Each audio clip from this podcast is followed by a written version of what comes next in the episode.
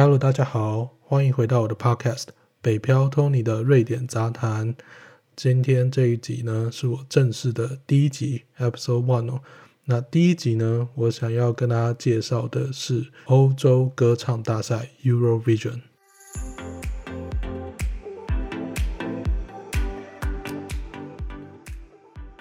那这个欧洲歌唱大赛是什么呢？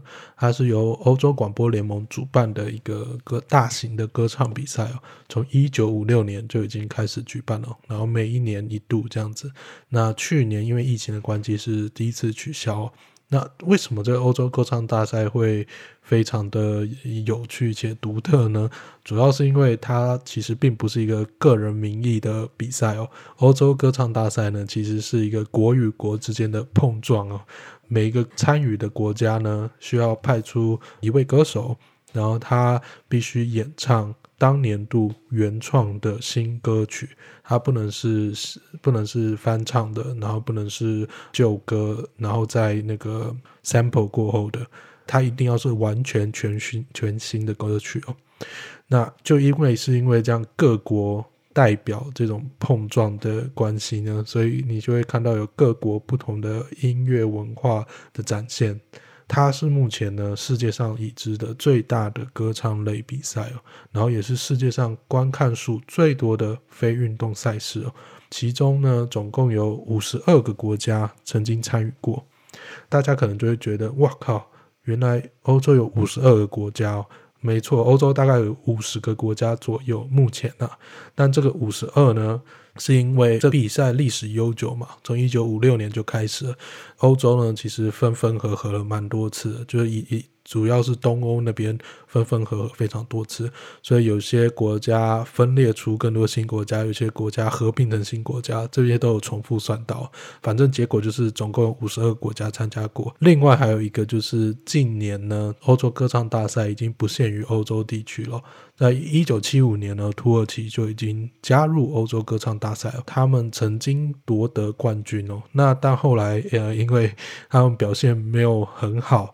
然后大家都不投票给他们，他们就呃怒怒跳，后来就是中离了。后来这几年没有参加这个欧洲歌唱大赛呢，意外的也在澳大利亚、澳洲那边呢取得非常大的声量哦。所以在二零一五年呢，澳大利亚也申请了加入欧洲歌唱大赛，那并且就是也呃一直比赛到现在这样子。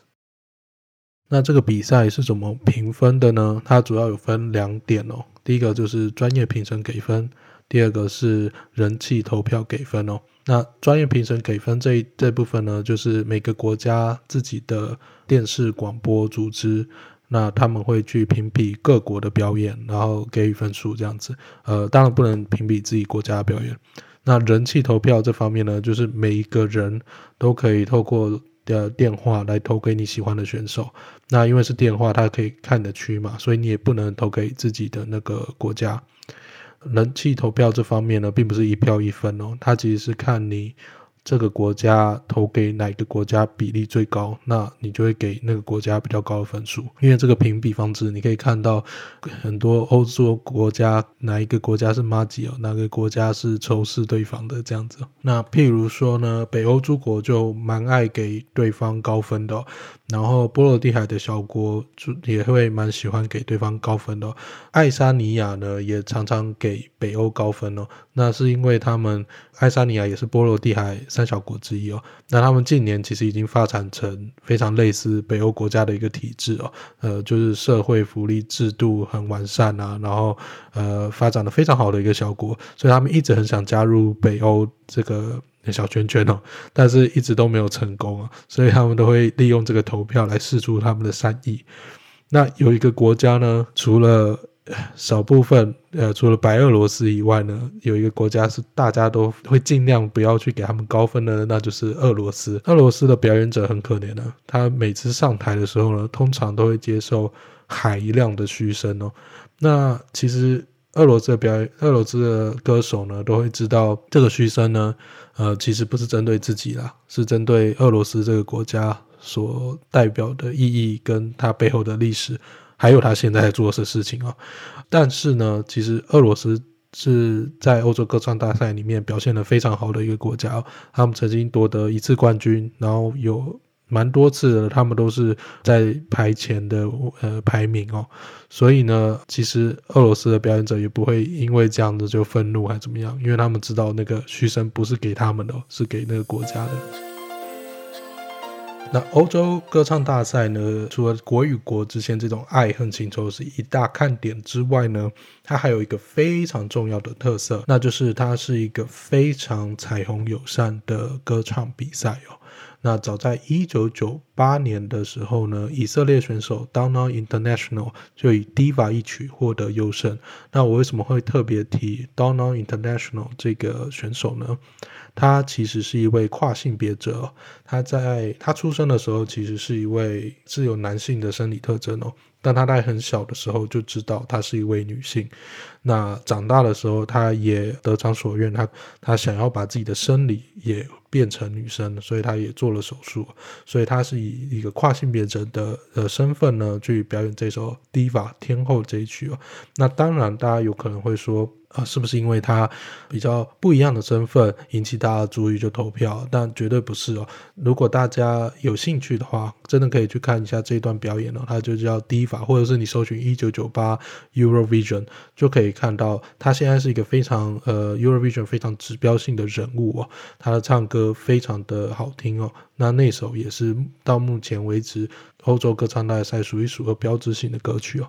那在二零一四年呢，奥地利选手，呃，这个是德文哦，Conchita West，他也以一首 Rise Like a Phoenix 获得优胜哦。那我为什么也要提这位选手呢？他其实他并不是一位跨性别者，但他是一位变装皇后。大家可能心中的变装皇后哦，常常都是。呃，非常的华丽，浓妆，呃，不一定浓妆，但是他们的妆都是非常的突出的。那这位 Coachita First 呢，他也是类似的，但是呢，它有一个特点，就是它它的络腮胡还在，也就是说他是。以络腮胡还有那些变装皇后的妆容呢，加在一起，这种冲突美感来表演这首《Rise Like Phoenix》。那当然，我这边只是提出两位比较指标性的彩虹友善的表演者。那其实呃，整个欧洲歌唱大赛氛围呢，就是非常尊重，然后且多元性的一个表演比赛。这也就是为什么我觉得。大家真的可以去多看看哦，因为它真的是非常的有趣且独特。这边有一个小插曲跟大家提一下，其实有一年呢，欧洲歌唱大赛呃开始在中国转播。但是呢，因为呃那个表那年的表演呢，其实有一段舞蹈是男男会牵手，男生会跟男生牵手的，然后再加上呢很多观众的画面，其实大家都会挥舞着彩虹的旗帜哦。那那时候中国呢就非常的愤怒哦，他就要求欧洲歌唱大赛的主办方呢要屏蔽掉这些画面哦，不然呢他们就不转播了。那这时候，欧洲歌唱大赛呃主办方呢就非常的游走，那他就说，嗯，好啊，那就那那就不要播啊，不然怎样？所以呢，后来中国就没办法再看到欧洲歌唱大赛了。自此之后呢，我个人就是更爱 Eurovision 欧洲歌唱大赛的。那中国之后不会参与转播这件事情有有多个面向的好处哦。那第一个当然就是因为欧洲歌唱大赛本身呢，它并不是一个非常。呃，商业性质的活动，它是一个非常 peace，然后散播爱与和平，还有多元文化的一个场合。那如果有中国的资金投入的话，它可能会变得更商业化，失去原本的初衷啊。那还有一点呢，就是欧洲歌唱大赛本身呢的规定，它的歌曲是不能政治化的。那也知道中国就是一个非常喜欢把 什么东西都政治化的国家哦，所以他们退出呢也是对双方都好吧。提到这个不能政治歌曲的这这段哦。呃，其实有几个国家曾经因为送出的歌曲呢，因为他他送出的歌曲，其实在那之前就要发布，就是在比赛之前就要发布，所以大家都会看到。那其实有几个国家送出了几个歌曲，其实是非常有政治意味的，都被取消资格了。那这边提几个比较呃指标性的几次例几个例子哦。第一个呢，就是二零零九年乔治亚 （Georgia）。他们三，他们送出的一首歌叫做《We Don't Wanna Put In》我们不想要放进去 put in。那为什么这首歌是政治化呢？其实呢，put in 你念快一点，它就是 Putin，Putin，Putin，Putin，Putin。那谁是 Putin 呢？那就是俄罗斯的总统呃普丁。那他其实这首歌呢，不但有讲说我们不想要 put in，我们不想要补丁，但还有说呃我想要射杀他这样子。所以这首歌就后来被禁止参与。那为什么乔治亚？Georgia 这个国家会派出这首歌呢？主要呢是当时俄罗斯又在做一些俄罗斯的事情啊、哦，就是呃，俄罗斯跟乔治亚有一个呃边界嘛，那他们有一个地区呢，其实每就是一直以来都有冲突哦。那当时呢，俄罗斯就声称乔治亚破坏了一些条约。那所以呢，他们要入侵那个地区来，呃，来就是一个 counterplay，所以他们要入侵这个地区。那他们当年呢，在那个地区屠杀了非常多乔治亚的人哦。那后来呢，乔治亚在这个战争当中，其实他们是获胜的。那虽然是获胜呢，但是乔治亚的人民呢，非常的火大哦，因为俄罗斯就是。随便找一个借口啊，就要想入侵他们国家的领土哦，然后还屠杀了很多人，造成非常多的死伤哦，所以他们才会送出这个这个歌曲哦，来说我们不想要普丁哦。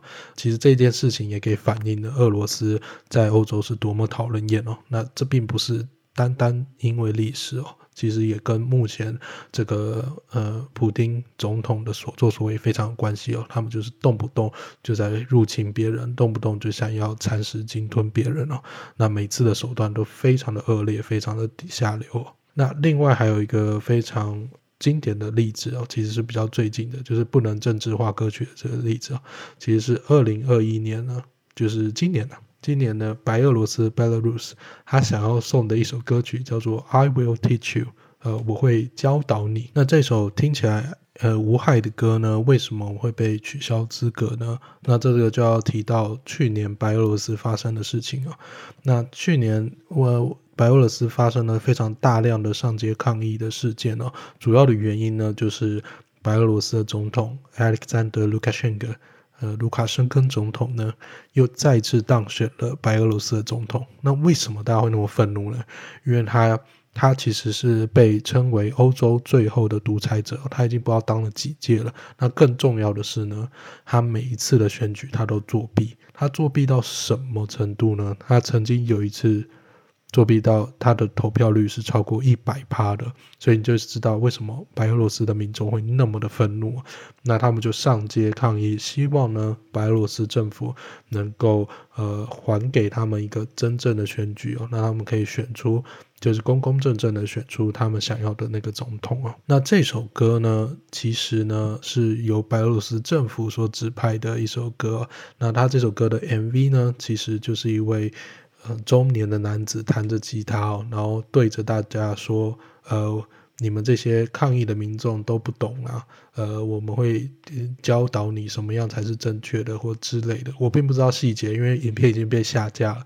但是大概的呃缘由就是在就是以白俄罗斯政府的立场在呛那些抗议的民众啊。那如果你有稍微 follow 这个这整件事情的话，你就会知道呃。这个歌曲呢是有多么的厚颜无耻哦，所以他最后呢，呃，因为他是呃，并不是因为欧洲歌唱大赛有他的立场，主要是因为这几个歌曲是牵涉到政治哦，所以最后也被取消资格了。那这个不能政治化歌曲的这个规定呢，其实蛮多国家是有稍微挑战一下，就是打一些擦边球，试试看能不能通过。那实际上呢，有一首这边非常指标性的歌，它虽然非常的政治化，但它不但被通过了，而且还赢得当年二零一六年的冠军哦。那这首歌就是乌克兰选手呃亚马拉所演唱的《一九四四》这首歌。如果有兴趣的，就是搜寻二零一六，然后。一九四四 Eurovision 这样子，那这首歌在讲什么呢？这首歌呢，其实叙述了一个发生在乌克兰的一个，在一九四年发生的一个悲剧哦。那这件事情的起因呢，主要是当时是二战末期，那这时候这个苏俄的领导人史达林呢，他一直很觊觎这个克里米亚这个区域哦，那他就以这个当地的原住民克里米亚鞑靼人或达坦人哦，就以他们跟纳粹党勾结这个缘由哦，流放他们。那这个所谓的流放呢，呃，不只是单纯的把他们赶出那个区域哦，还有包括进行种族屠杀，然后也有把他们送进劳改营哦。那所以一九四四这首歌呢，主要就是在叙述这一段历史哦。那当然，俄罗斯那时候在呃二零一六年这首歌出来的时候，他们就非常强烈的抗议了。但最后就失败了，因为当然原因就是这首歌其实在讲述历史，它可能不太政治，或是它可能可能说它讲的是关于苏俄的历史，跟现在的俄罗斯又不一样这样子。反正基本上它就是一个擦边球的过关啊。那再加上呢，欧洲各国呢，多少都对俄罗斯。非常的不爽哦，所以当年这首歌呢一出来呢，就大受呃，当然不只是因为呃大家对俄罗斯的不爽啊，所以大家就灌票在这个这首歌上面。这首歌其实呃演唱者呢也唱得非常的声嘶力竭哦，因为他本身就是那一族人，就是鞑靼人哦。所以他唱的时候呢，就是你可以感受到他的撕心裂肺，他那一段痛苦的历史刻印在从他的歌声这样跑出来，非常推荐大家去看这段表演哦，在 YouTube 上就有一九四四，因为除了配上他这个动人的歌声之外，他还有呃背景，还有一堆非常华丽但是不浮夸的一些声光效果。那接下来我想。跟大家分享一下一些比较轻松的部分哦，因为呃，这个欧洲歌唱大赛啊，像我之前讲的，它是有人气投票这部分哦。那因为它就是一个多国展现他们的表演方式的一个场合，再加上人气投票这个这个部分呢，所以其实造就了许多非常奇怪而且特别的表演。那我这边有列出了大概几项。我觉得真的是值得一看哦！我会大概跟大家讲是第几年，然后哪一个国家，那大家就可以自己去搜寻，可以看到。那第一个呢是二零零八年的爱尔兰的一个《Dusting the Turkey》这首歌哦。那这首歌奇怪在哪里呢？因为它呃的主唱呢并不是一个人哦，它是一个像水果奶奶的那种节目。你知道水果奶奶有两两只那个香蕉玩偶，呃。就类似那种玩偶，它它一整段的那个主唱都是以那个玩偶在唱歌。那我刚刚有提到这首歌叫《Dustin in Turkey》哦，所以它就是一个非常丑的火鸡玩偶的呃娃娃在上面唱歌，然后配上非常多奇怪穿着巴西嘉年华衣服的舞者。然后在那边跳类似火鸡舞，我觉得他们都装的好像他们是鸡一样，就整个非常的奇怪，氛围非常的尴尬。但虽然大家在下面还是欢呼啊，但我我猜想，大部分人的想法就是三小爱尔兰在冲他小。那第二个冲三小系列的也是是在二零零八年的表演哦，是来自拉脱维亚 （Latvia） Pirates of the Sea 所表演的 Wolves of the Sea 哦，就是海上的狼哦。那基本上，他就是一群人呢，穿着你大家有没有在迪士尼看过一些表演？就是迪士尼的游行啊，他基本上就穿的像那样，就每个人打扮的像海盗一样，然后唱着像有点类似海绵宝宝的歌，叫《Wolves of the Sea》，《Wolf of the Sea》哦，呃，海上之狼啊，听起来很酷哦。但其实，嗯，这段表演就好像东森悠悠台的大哥哥大姐姐在在表演一样哦。那大家的脸上也是。那就嘴上是欢呼啊，但心里也是干在三小。接下来还有一个也是我看了三小系列的哦，那就是二零零七年乌克兰所表演的《Dancing Russia Goodbye》。呃，这次这那年的二零零七年乌克兰的表演者呢，她也是一个变装皇后。但她不是一个一般的变装皇后，她打扮的并不是我们所印象中的漂漂亮亮的啊，然后礼服啊，或者是一些非常秀场的服装。她打扮的呢，像是呃《仙女奇缘》里面中的那个铁人，就是想要找到心脏的那个铁人。呃，如果不知道我在讲什么，他就像那个电影里面铁巨人那个那个样子，然后他整身就是超亮的银白色，然后头顶一个。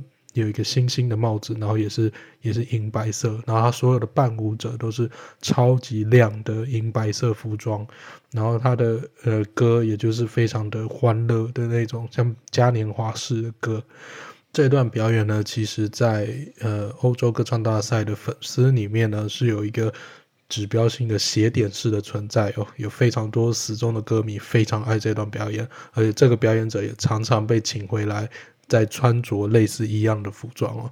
呃，大家有兴趣可以去搜寻一下二零零七年乌克兰 Eurovision。那接下来我要介绍的也是一个装扮特别的一段表演哦，让他成功的打动人心，并且获得了当年的冠军，那就是他二零零六年芬兰所派出的一个乐团，叫做 Lordi，他们所表演的 Hard Rock Hallelujah，就是摇滚 Hallelujah，，硬式摇滚 Hallelujah 了。那为什么这段表演会非常特别呢？因为他整个乐团的人呢，都打扮的好像半兽人一样，或是丧尸或那一类的，就是全部都有点，呃，有点像《行尸走肉》里面的僵尸，跟那个《魔戒》里面半兽人这样子。然后里面就是一整首歌，就是非常 hard rock，一直在嘶吼啊，然后非常屌。这首歌也是 Eurovision 里面非常指标性的歌曲哦，而且它还获得了冠军哦。如果你去观察各界的冠军，你就会发现 Eurovision 是一个多多元的一个比赛哦。你每一年都不知道谁会拿到最后的冠军宝座哦。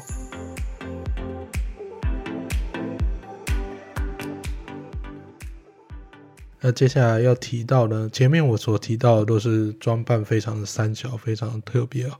那接下来我要提到的是，呃，派出的表演者或者是表演本身非常的不一样的哦。那就是第一个，我想提的是二零一二年俄罗斯所派出的，呃，一对老奶奶表，一群老奶奶表演者，他们表演的歌曲叫做《Party for Everybody》。那这个表演特别的地方呢，是说他是一群呃，他并不是俄罗斯人，他是原住民哦，就是生活在俄罗斯的原住民老奶奶，然后他们穿着。呃，原住民传统的服装，然后上台表演了。那他们就是一群非常可爱的老奶奶，好像不知道大家有没有看过一些社区大学的老人呢、啊？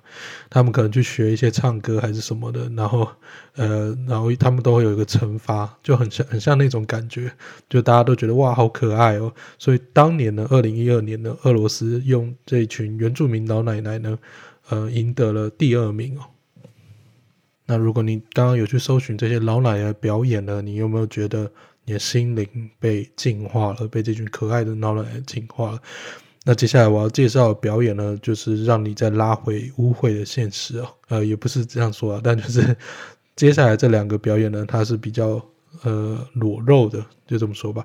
呃，其中一个是二零一六年白俄罗斯所派出来的一个歌手叫做 Ivan，他所表演的《Help You Fly》。那这首歌听起来好像很正常哦，但奇怪的是他的表演方式哦，他其实一开始锁定的表演方式是他执意的要在台上裸体，并且呢，他要在后面投射一只狼，然后他要跟狼一起裸体，然后在那边嚎叫或之类的。但后来呢，呃，嗯，这这这提议当然就被打翻了，所以后来就是只是。就是荧幕后面有投影狼，跟他也也是全裸了，但是是侧身的那个画面这样子。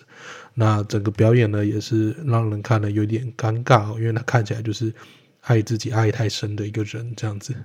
那还有另外一个比较裸露，甚至有点情色的表演呢，是二零一四年波兰他们所派派出的呃一个嗯算是乐团嘛，他们叫 Donaton and Chloe。